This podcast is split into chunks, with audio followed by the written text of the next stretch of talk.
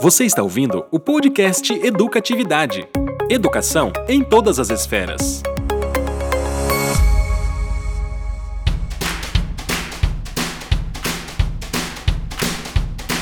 Fala galera, aqui é o Felipe e otimizar é ser inteligente.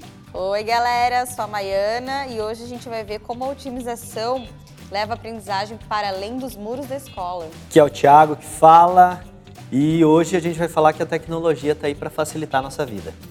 Aqui é o Wallace e somente a educação é que transforma. Aqui é o Gustavo e vamos ver como é que a gente aprende melhor, mais rápido e de forma mais divertida.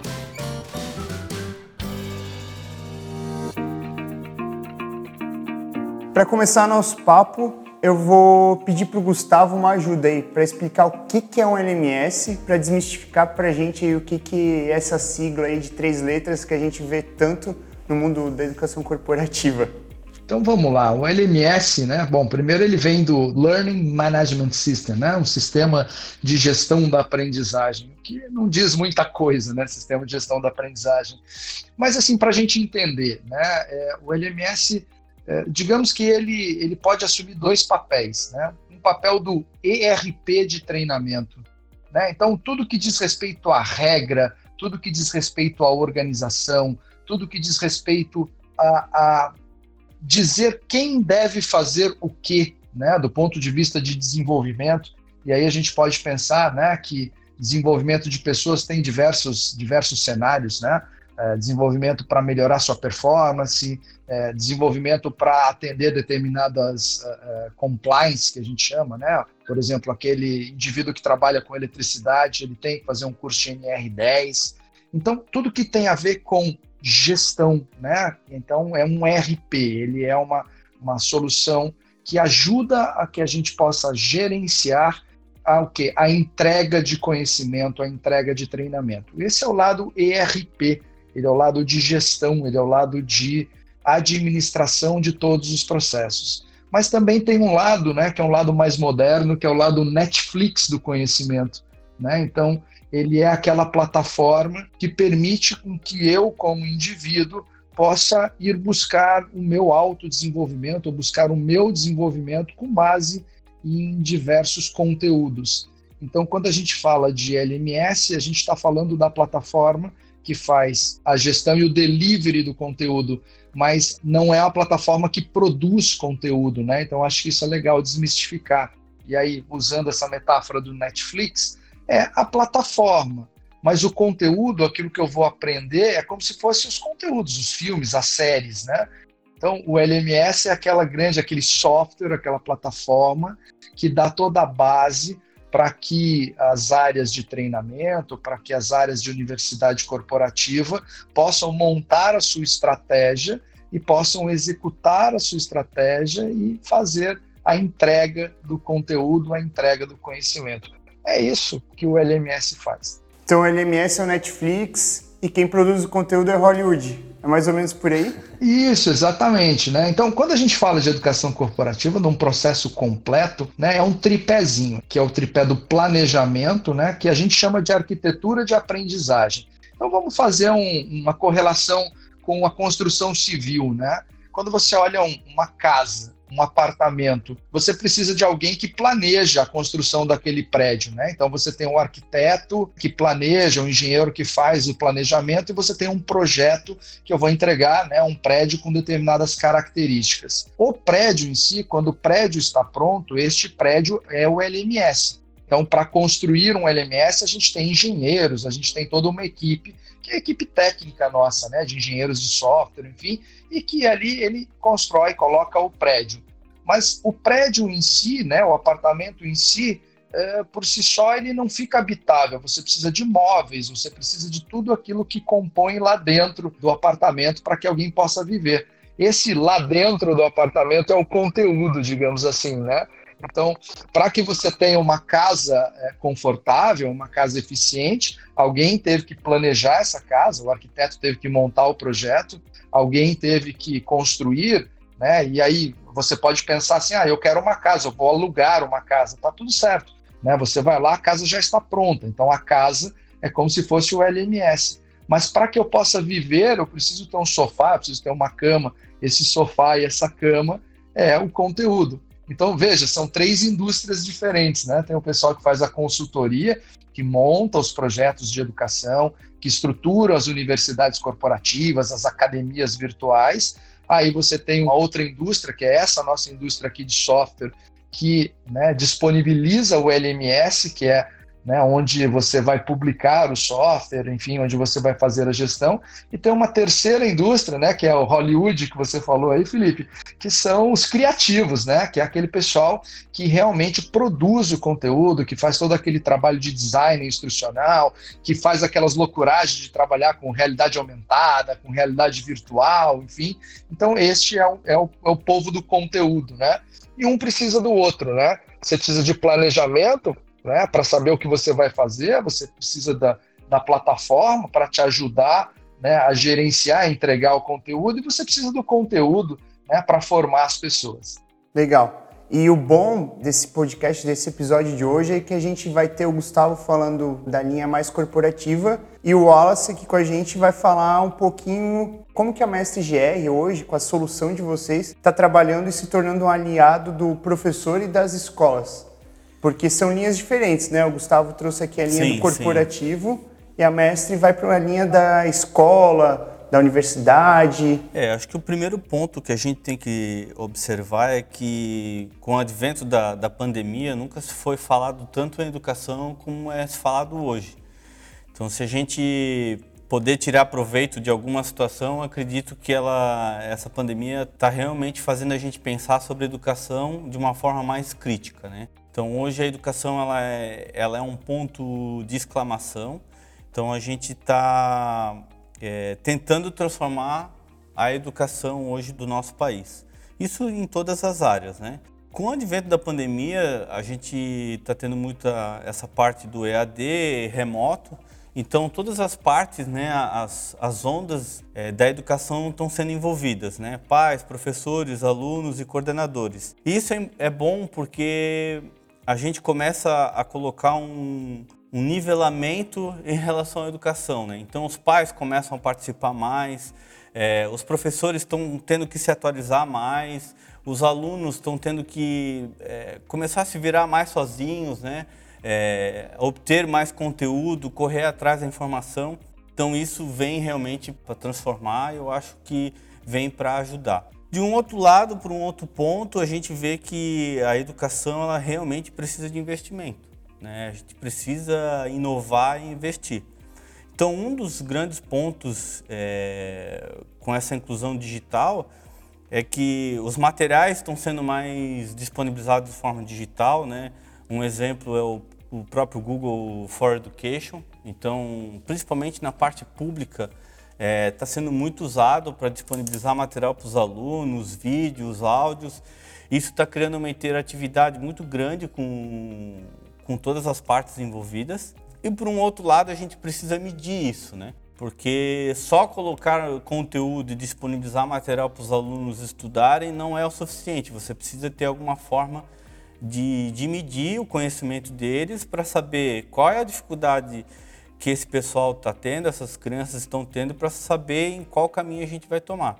E aí que vem a nossa plataforma, para poder medir o conhecimento dos alunos e saber exatamente qual é a dificuldade dele para preparar uma aula melhor, o professor ter indicadores para saber o que, que precisa melhorar e preparar melhor a educação. No âmbito geral, é, olhando mais de cima, a gente utilizando tecnologia aliada, a gente consegue realmente transformar a educação, porque você consegue medir lá de baixo, desde o aluno, professor, escola e rede de escolas. Medindo redes de escolas, você consegue ter um apanhado em tempo real da educação. Então imagina numa cidade você poder saber em tempo real como está a educação naquele exato momento. O que, que os alunos estão aprendendo, o que, que eles estão executando nesse exato momento para poder propor melhorias. Então a parte de inovação de tecnologia ela está entrando de forma mais assertiva agora. De forma prática a gente consegue, por exemplo, saber o que, que um aluno do sexto ano quais são os conhecimentos que ele está deixando de, de ter uma, um aproveitamento maior e o que, que o, a maioria está aprendendo melhor. Exato, é hoje você consegue saber qual que é a dificuldade da turma num determinado assunto, comparar uma turma com outra. A gente está falando no meio online, né? Então que você tenha a informação em tempo real. Mas a gente acredita que a pandemia vai passar e as aulas vão continuar é, nos dois formatos, né? Tanto online quanto presencial. Então hoje indo para a parte presencial, o professor ele perde muito tempo corrigindo prova, preparando conteúdo. Com a, a, a aliança da tecnologia, imagina você corrigir uma prova em menos de dois segundos. É, então, uma turma com 40 alunos, você corrigir em menos de dois minutos. Então, esse tempo todo que você gasta é, com trabalho extra, você pode preparar a sua aula. E aí você sabe realmente qual é a dificuldade dos teus alunos para poder qualificar e, e propor as melhorias. Então, a tecnologia vem realmente para inovar. Wallace, então, tu está falando que, que a gente vai conseguir é, alocar tempo para qualificar os conteúdos entregues para os nossos estudantes e a gente vai conseguir alinhar esses conteúdos de uma maneira mais significativa para a realidade que a gente está vivendo. Exato, é. eu sempre uso esse exemplo, né? Imagina que um aluno tirou 7, mas 7 é uma nota boa ou uma nota ruim? Né? Tudo depende, né? Esses três pontos estão relacionados a um conteúdo que ele não entendeu. Então, se o professor é, saber o que, que é esse conteúdo, ele pode propor melhorias. Ou, por um outro lado, qual que é a dificuldade do aluno? Ele tem problemas relacionados a que dificuldade? A interpretação de texto, a lógica, a compreensão. Você saber qual que é o norte para poder até mesmo passar isso para os pais, olha, é, você precisa desenvolver essas atividades com o seu filho que vai ajudar ele a melhorar nesses pontos. Então, tendo essa informação, você consegue melhorar muito. Escutando o Gustavo e o Wallace falar aqui agora, é, eu estou pensando que nós estamos falando dos agentes envolvidos nos processos de educação. O Gustavo citou ali as três indústrias que movimentam a produção de, de, de conteúdo voltado para a educação corporativa, e agora ela estava citando os agentes envolvidos aqui na educação é, tradicional escolar. Né? Então a gente está falando dos estudantes, nós estamos falando dos professores, da, das equipes pedagógicas e agora das famílias e dos adultos mediadores que estão acompanhando esses estudantes nesse momento é, de pandemia que a gente está fazendo essa educação mediada aí pelas plataformas digitais. O Wallace também citou que agora o estudante ele está ativo no processo de educação. Então ele tem que parar, ele tem que alocar um tempo dentro do dia dele, ele tem que acessar os conteúdos, ele tem que identificar onde estão as dores, o que está sendo mais difícil, buscar outros recursos para esclarecer os conteúdos que talvez não tenham ficado bem, é, bem acessíveis ali para ele.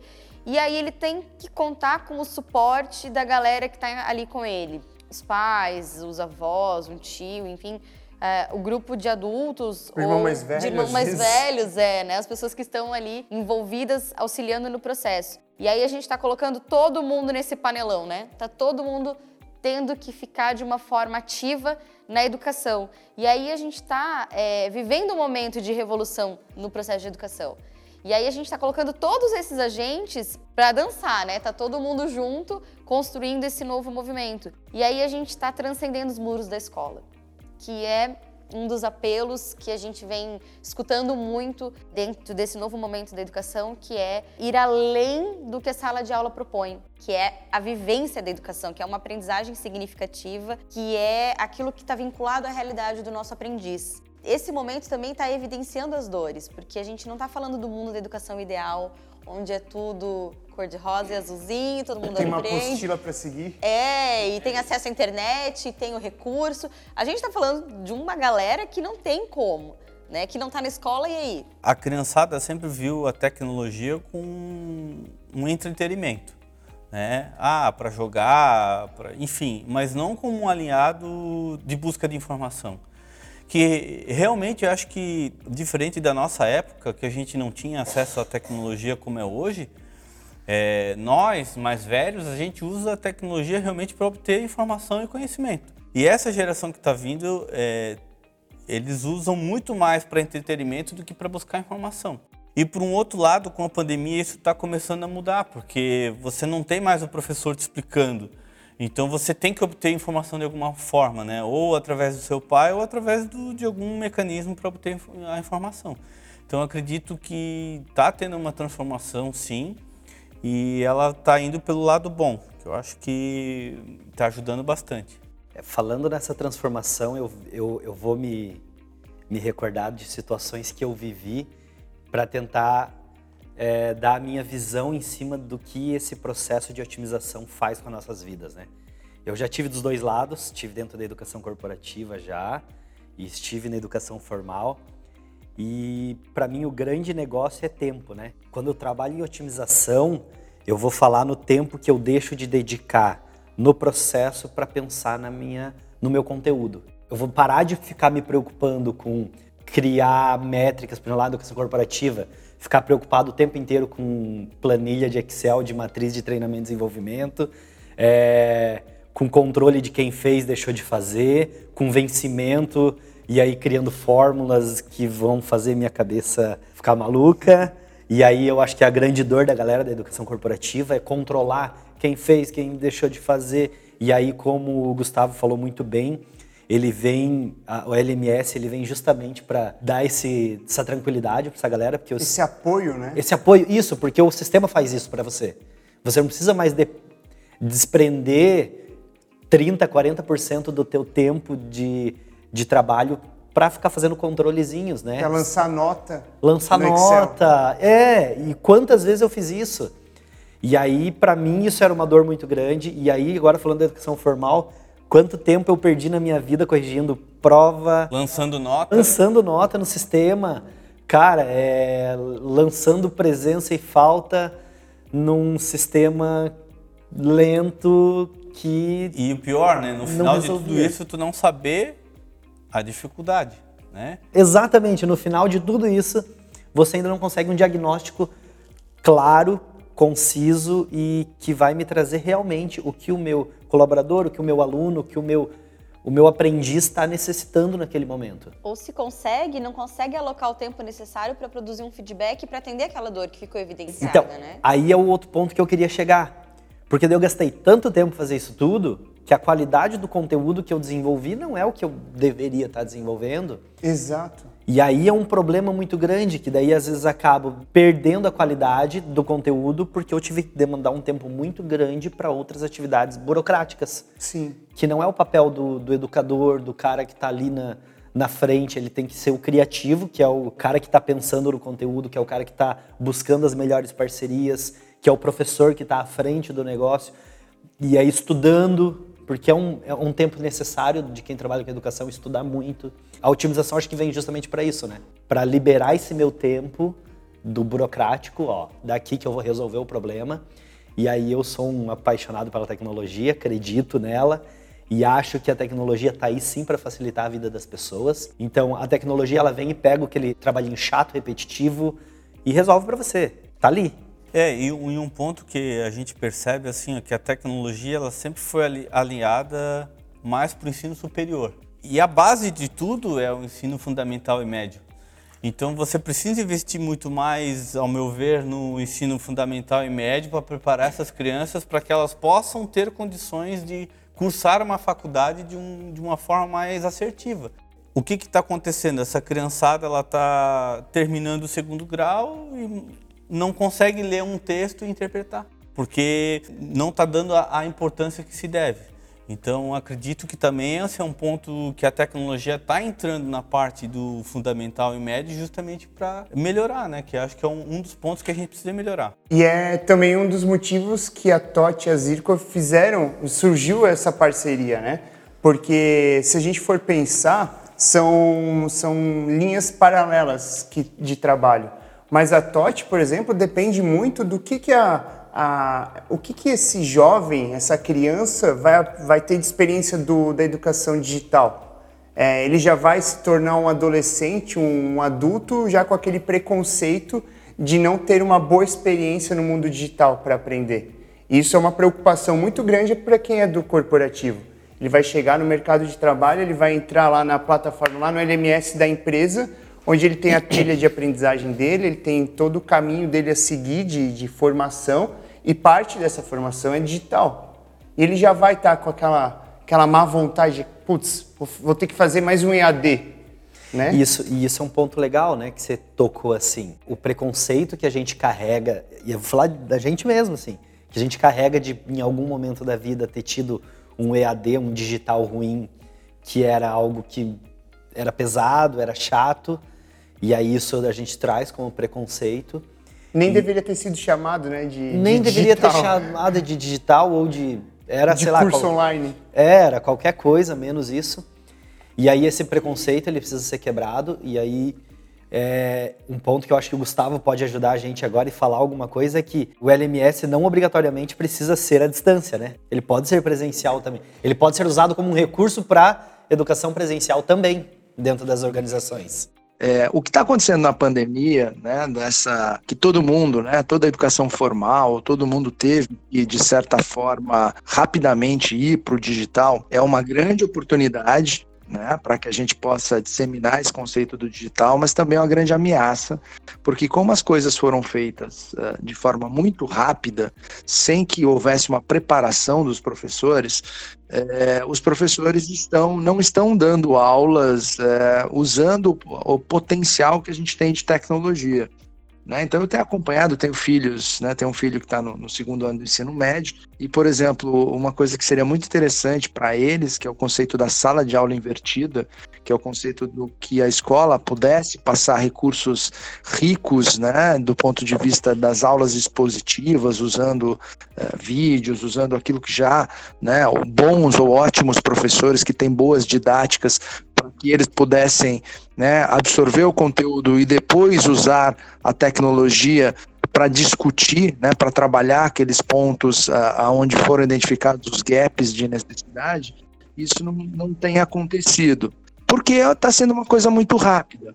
Então a gente tem que pensar assim, né, na tecnologia, vocês falaram, a tecnologia, qualquer tipo de tecnologia, seja ela na educação, ela nos ajuda bastante a automatizar os processos para que a gente, para que o educador, né, não fique lá gastando tempo em dar presença ou corrigir provas, mas que o educador é, ele invista o seu tempo identificando qual né, a dificuldade de cada um dos seus alunos e atuando né, pontualmente nesses alunos para auxiliar a tirar esses nós, esses gargalos de, de conhecimento. E, e, aí vocês falaram também né, de experiências ruins em, em educação à distância. É, educação à distância, é, é, no passado, é, foi muito impactada, talvez, também pela má qualidade da nossa infraestrutura. Então, quando você pensa ah, até numa videoaula, né, para que você tenha uma boa experiência numa videoaula, você tem que ter não só uma, uma videoaula bem feita, com didática, mas você tem que também ter infraestrutura para que o vídeo não fique travando, né? É, então nós estamos aí numa mudança de paradigma, né? E que nós aqui como educadores e como trabalhamos com tecnologia, estamos aí com essa, essa grande, é, esse grande momento de mudança, onde sim os pais uh, estão mais ligados na educação dos seus filhos, isso é importante, estão mais participativos, não estão só delegando para a escola, né? Que a, a escola possa assumir todo o processo, mas eu ainda sinto que por conta dessa transformação muito rápida, a gente, é, as escolas, os professores não estão usando todo o potencial que a gente, como tecnologia, tem a oferecer.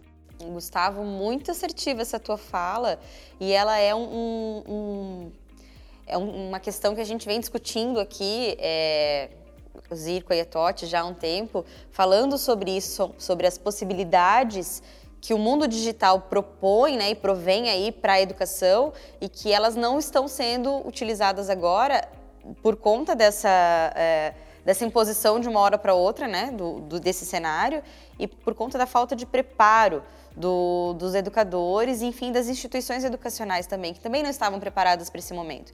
Então, a gente vê que existe, sim, uma ausência de infraestrutura, de suporte, de treinamento desses professores. Eles não entendem, talvez nem conhecem, né, todas as possibilidades aí que as plataformas digitais oferecem, é, para deixar os conteúdos mais atrativos, mais próximos à realidade dos seus estudantes. E aí, a gente também está cobrando do professor que de uma hora para outra ele saiba fazer isso, né? E ele não sabe, ele não estava preparado. Ele não isso. sabe. Até os próprios alunos, né? A gente, a gente essa, essa nova geração, ela é muito mais vamos dizer assim, alfabetizada tecnologicamente, né, muito mais ligada nas tecnologias do que os próprios, os próprios professores, que se viram de uma hora para outra, tendo que se virar nos 30, usar plataformas de, de eventos síncronos né, para dar suas aulas, mas, uh, de certa forma, aquilo que eu tenho observado até dentro de casa, né, os professores são heróis, eles estão se, se reinventando, mas ainda estão num paradigma que é o paradigma de é, transpor aquilo que era na sala de aula para aquela mesma aula expositiva que eles davam na sala de aula, no, no quadro negro, né, que não é mais quadro negro, mas agora usando um Google Meeting, por exemplo, para dar estas aulas. Mas a didática é a mesma, né? Enquanto que a gente, nós aqui que já estamos mais acostumados com as possibilidades da educação digital, a gente sabe que tem todo um universo aí de possibilidades para que a gente possa enriquecer né, o processo de aprendizagem e tornar, inclusive, o processo mais atraente para essa geração geração que é uma geração mais gamer, mais rápida, que, que quer que tudo acontece e que, de certa forma, já está acostumada a buscar informação, até como comentamos, né? Mas a informação num contexto de entretenimento mas eles conhecem, né? Eles sabem lá pesquisar no YouTube, sabem buscar as informações. E a gente tem que aproveitar esse conhecimento prévio que eles têm desta busca, desta descoberta de buscar informações para enriquecer a aprendizagem formal e sim, né, é trabalhar muito na base, trabalhar muito na interpretação de texto, trabalhar muito né, na formação sólida do indivíduo para que depois, quando ele e aí estiver né, entregue lá a educação corporativa, ele tenha a capacidade de ele próprio buscar e é, buscar informação e discernir sobre aquela informação, né, sobre interpretar. Eu vejo e observo né, nas grandes empresas que há uma dificuldade muito forte, uma carência muito forte da capacidade de interpretação de texto. Fato, né? Realidade. E a gente vê que essas, essa resistência do colaborador que está lá na, na, universidade corporativa, que tem dificuldade às vezes de aderir às propostas educacionais ali, e a gente vê também isso acontecendo hoje com o grupo de educadores, essa resistência né, em buscar e explorar as plataformas digitais, eu entendo que elas estão muito, elas estão muito vinculadas ao fracasso, né? É, quantas vezes eu tentei, o quanto é difícil, o quanto é, é desafiador eu me colocar nessa condição de explorar as tecnologias digitais, que para o meu aluno é fácil, para o meu estudante que está lá, ele nasceu fazendo isso, ele é um nativo digital, ele domina e como que eu vou entrar no universo dele para ensinar ele a fazer alguma coisa? Então a gente tem que flexibilizar um pouco, entender que a gente não tem mais que saber de tudo, que a base de dados oferece as informações, a gente tem que entender o que fazer com essas informações. A gente tem que ensinar a galerinha a filtrar, a, a trazer essas informações num formato de conhecimento, né? De vincular com aquilo que é importante para nós e tirar um sentido, um propósito daquilo ali. É, e até mesmo o próprio professor, própria escola e o profissional da área de educação corporativa, que, que normalmente é quem está com, com a LMS, fazendo essa administração, ele tem que saber fazer essa análise de dados e ver o que, que esses dados impactam nos comportamentos. Então, é uma questão de saber usar essa informação e depois pensar na experiência para aprender. Um grande ponto é que aconteceu tudo muito rápido, né? Mas eu acredito que as entidades maiores, elas têm que, e vão fazer isso, não tenho dúvida, eles vão capacitar os professores, né? Porque a gente também não pode simplesmente transferir a responsabilidade do professor, ó, se vira nos 30, né? Então, existe vários meios, várias tecnologias, inclusão de jogos que, que ajuda também a criançada a interagir mais, mas também precisa de uma capacitação dos professores. Então, veio tudo para mudar. Eu acredito que essas entidades maiores vão ajudar também os professores, capacitando, munindo de informação e reciclando o processo, que eu acho que agora a tecnologia entrou para ficar. E aí dentro desse negócio do híbrido que veio para ficar, ele é importante e reforça aquilo que a gente falou, que toda tecnologia ela não elimina o presencial. De jeito nenhum. Ela complementa o que o presencial traz para dar mais qualificação, para qualificar o processo. Então a tecnologia ela tem que ser um aliado no processo. E aí a gente fala da educação, ela não pode ser, é uma frase que eu tenho falado muito, mas a tecnologia na educação não pode ser só um recurso didático. Ela tem que estar presente no processo desde a parte de pensar no, no modelo de aula que eu vou adotar, e a tecnologia também não é só digital, então eu pensar na gamificação, pensar na metodologia ativa, pensar no storytelling, e aí melhorar o processo. E aí o híbrido é isso, né? É, é, é juntar isso tudo, fazer um pacotão e aí entregar uma educação de qualidade, quer seja para criança, para adolescente, ou lá para o adulto que está na organização, precisando capacitar as suas competências socioemocionais, porque a gente está vivendo um momento muito delicado, onde as competências necessárias para esse momento elas são muito fortes, é muito mais do que o técnico hoje. Eu preciso aprender a lidar com as minhas emoções. Então isso a Maiana fala muito, né? A gente tem buscado muito isso porque a dificuldade que é você viver um momento de transição, um momento de renovação e ao mesmo tempo ter que lidar com as emoções que está vivendo. Então, como entregar isso tudo de uma forma qualificada, de uma forma boa, de uma forma leve, onde o aprendizado deixa de ser aquela coisa de obrigação chata que você vai porque é obrigado e pronto, acabou. Então, quer dizer, esse modelo, ele não termina com o fim da pandemia.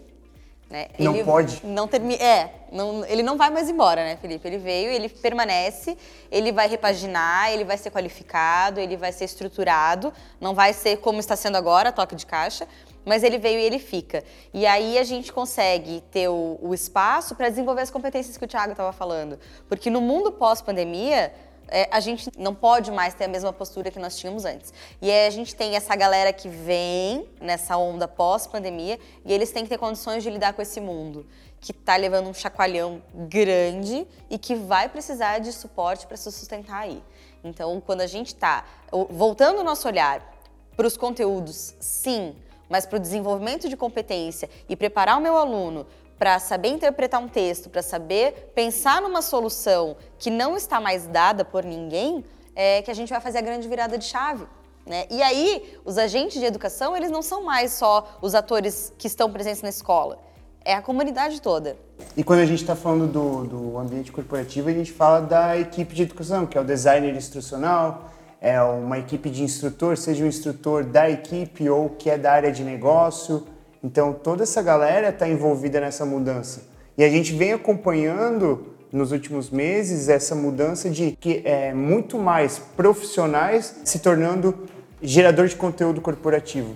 É, foi um momento que as empresas olharam para dentro e, e viram que era uma oportunidade de colocar em home office, movimentar a plataforma de aprendizagem, o LMS, criar conteúdo para levar para todos da empresa. Felipe, são eles que sabem onde está doendo, né? Exato. São eles que sabem as dores, os sofrimentos. E é nesse momento que começa a gerar muito dado na plataforma. Uma boa análise desses dados, com os relatórios corretos, fazendo a leitura correta, trazendo os indicadores de aprendizagem, você vai conseguir perpetuar isso. Então, com o fim, ah, tá todo mundo voltando. Muitas empresas aqui da região já definiram que o home office vai ser até o final do ano certo?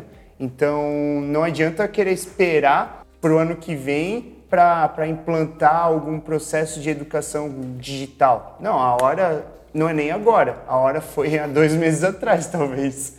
Mas, Mas dá nunca tempo. é tarde para começar. Mas né? dá tempo de correr atrás. Nunca é tarde. É, e aí a gente conta com essa galera, tipo o Gustavo e o Alice que tá aí para apoiar a gente nesse processo, né? Porque como a Maiana falou antes é, e o Gustavo falou também, eles essas indústrias da educação elas se complementam, né?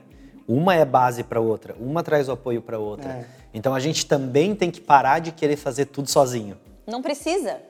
Isso. Não Eu precisa. Acho que esse é o ponto. A gente, é, o professor tem muito, o professor, o instrutor tem muito isso na cabeça ainda do, eu, cara, eu tenho que me virar nos 30 e fazer tudo sozinho. Mas existem empresas e equipes especializadas que estão aí para apoiar, para trazer recurso, para auxiliar a gente conseguir alcançar os resultados de uma forma mais assertiva.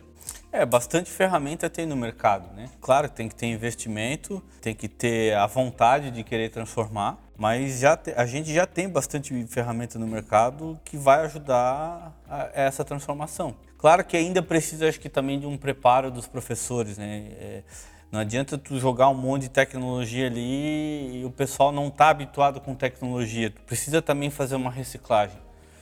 Mas eu acredito que todo mundo que está envolvido quer mudar, né? Se tem a intenção da, da mudança, acho que a gente vai conseguir sim. Quero lançar aqui uma pergunta para o Gustavo e para o Wallace, que a gente falou de investimento, falou de, de preparo. É, tal, às vezes a gente precisa subir um pouquinho ali na, no organograma para comprovar que investir nisso, em automatizar e otimizar os processos, vale a pena. E é um assunto que eu trago em alguns podcasts, que é o ROI. Como é que eu vou trazer um retorno desse investimento é, implantando uma área de educação corporativa junto com o LMS na minha empresa, trazendo para minha escola uma plataforma como a da MSGR, que vai automatizar muitos processos, vai dar mais tempo para o meu professor criar um conteúdo sólido e eficaz. Eu quero ouvir de vocês justamente isso para ver, porque em alguns momentos isso pode ser um retorno do investimento dinheiro, outras vezes não é só dinheiro. Tempo, né? O tempo é um. Tempo é dinheiro. Tempo é dinheiro. Tu poder corrigir uma prova em dois segundos e ter todos os dados estatísticos, é, não precisar ficar o final de semana inteiro corrigindo prova e sim preparando aulas melhores, né? Então, a tecnologia ela vem realmente para ajudar o professor no ganho de tempo. Então, isso também é, é um, é um ponto bastante importante. É, no, no, no nosso lado aqui na educação corporativa, o ROI é algo muito discutido e dependendo do ROI que você quer aprovar, ele é, ele é difícil de você conseguir números. Né? Tem um ROI que é simples de você conseguir comprovar, que é o investimento naquilo que é digital versus o investimento que é aquilo presencial. Né? Então você consegue aí comprovar muito facilmente, por exemplo, é, quando você traz para o digital, são custos que você elimina, como custos de infraestrutura de hotel, de sala de treinamento, né? Você consegue, como no digital, você consegue transformar ele em assíncrono, né? Então você consegue que o colaborador faça o seu desenvolvimento naquele horário é, que melhor lhe convém e no ritmo que melhor lhe convém, né? Então você não precisa tirar todo mundo do ambiente de trabalho ao mesmo tempo. Então, nesse contexto, é fácil comprovar que né, uma, um investimento em educação digital ele se paga muito facilmente. Agora, o que é mais complicado né, não é a questão do ROI na educação digital, é o ROI na educação corporativa como um todo. Porque na educação corporativa, para que, que a gente desenvolve as pessoas? Para que se melhore performance. Agora, para melhorar performance, a gente precisa de indicadores de negócio do cliente. Então, é, é muito difícil, são poucas as empresas que conseguem ter na ponta do lápis comprovado que aquele determinado investimento que foi feito para melhorar um determinado processo trouxe efetivamente aquela melhoria de processo na ponta. Né? Então, porque você tem que cruzar dados que estão num LMS, digamos assim, que você tem os dados de investimento e de tempo dispensado para que o indivíduo pudesse se qualificar, com dados de desempenho dele no ambiente de trabalho. E aí, para isso, você tem que cruzar esses dados de duas plataformas diferentes, que é a do LMS no RP ou em algum sistema de gestão, e a partir daí tirar indicadores. Mas, né, como eu falei, o ROI da aprendizagem digital, né, frente à aprendizagem tradicional, à presencial, essa sim, essa é fácil. E, e, e eu acho que ficou já claro né, para todos os gestores, tanto que já se discute que né, no mundo pós-pandemia, né, no novo normal, uh, nós vamos ter um, uma diminuição muito forte dos treinamentos presenciais e tem toda uma indústria de treinamentos presenciais, né, que a indústria dos hotéis, né, dos, onde os treinamentos aconteciam, toda a indústria de logística, né, imagina você né, vai juntar pessoas que estão distribuídas no Brasil inteiro e trazer para um determinado local, você teve avião, você teve deslocamento, você teve uma série de coisas e esses, né, esse mundo do, do treinamento treinamento como a gente conhece hoje, né, vai mudar, vai mudar bastante e vai passar para o digital grande parte dele. É um, um, ponto importante também na parte, principalmente de escolas, a, com a parte da, da aplicação online, a gente tem uma economia de papel muito grande, né? Então, principalmente na parte pública, é, você economiza muito papel e consequentemente, o professor ele consegue aplicar mais provas. Né? Então, hoje, vamos botar aqui, vou dar um, um, número, um professor aplica uma, duas provas por mês, né? Você poder aplicar oito, dez provas por mês, tudo online, sem ter um gasto de folha. Então, a tecnologia também ajuda nesse ponto, né? Além do ganho do tempo, economia de papel, é, incentiva a aplicação mais de provas para poder medir mais. Então, esses são alguns indicadores bastante importantes.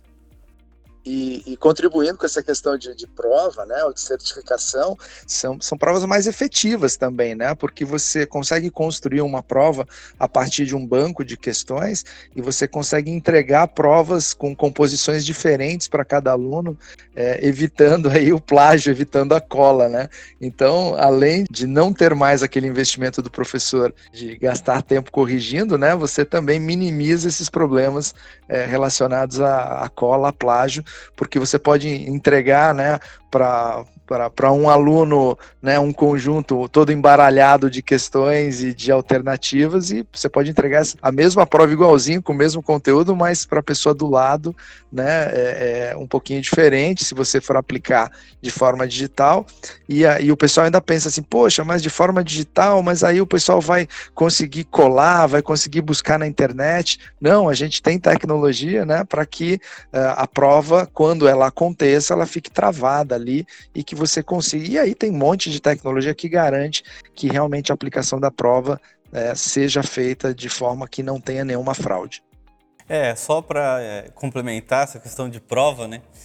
É, imagina, a gente consegue fazer isso também. Imagina numa turma de 50 alunos você fazer 50 provas diferentes.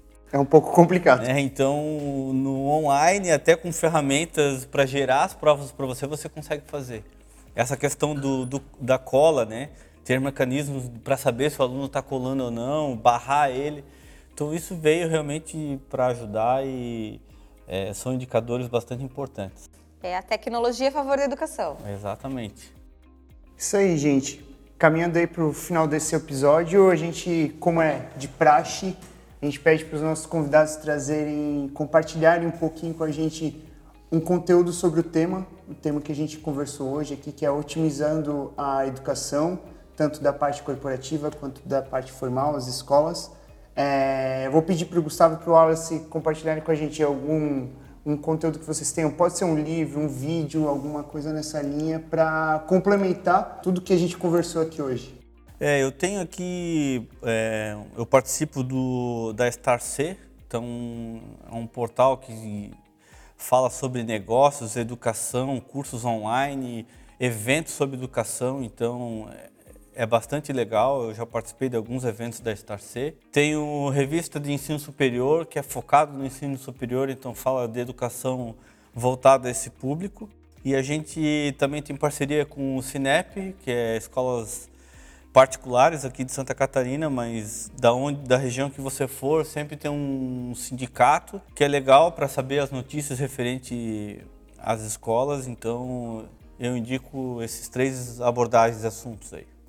Bom, é, quando a gente fala assim de aprendizagem digital no, no, mundo corporativo, o grande expoente é o que acontece lá fora, né? Então, até por, por questão de maturidade é, dos, dos, colaboradores, por questão de infraestrutura, então as coisas acontecem com uma velocidade maior, principalmente nos Estados Unidos.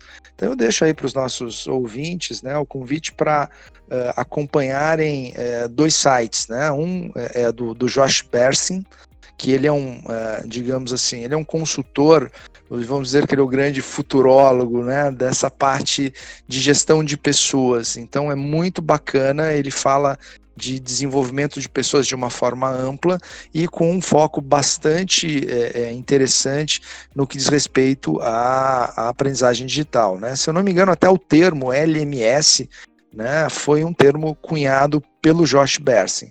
Então, o site dele é, é Josh, Josh Bersin, tudo junto, J-O-S-H-B-E-R-S-I-N.com, né? Então, é, procurar por Josh, Josh Bersin. E outro, outro site muito bacana é um site da, da indústria do e-learning, né? É o e-learning industry, com que ele também é mais amplo, aí ele fala não só de LMS, ele fala de conteúdo, ele fala de, de realidade virtual, ele fala de, de blended learning, ele fala de gamificação, fala de analytics, né? Então é, é uma visão bacana e são visões lá de fora, né? Que são coisas que, que a gente acompanha bastante aqui e que está sempre um, um, pouquinho na frente da gente, então é bacana para ver o que, que o pessoal lá, do, os nossos amigos dos States estão fazendo, o que, que a gente pode trazer aqui para aplicar no Brasil. Então tá, gente, gostaria de agradecer mais uma vez o Wallace e o Gustavo por aceitar o convite e bater esse papo aí com a gente. Valeu, galera, foi ótimo. Obrigada, né, pela atenção de vocês. Obrigado pela oportunidade da gente debater esse assunto. É, fico muito feliz e sou aberto às próximas. Ai, que legal. Valeu, gente. Estamos aí à disposição. É isso aí. Até a próxima.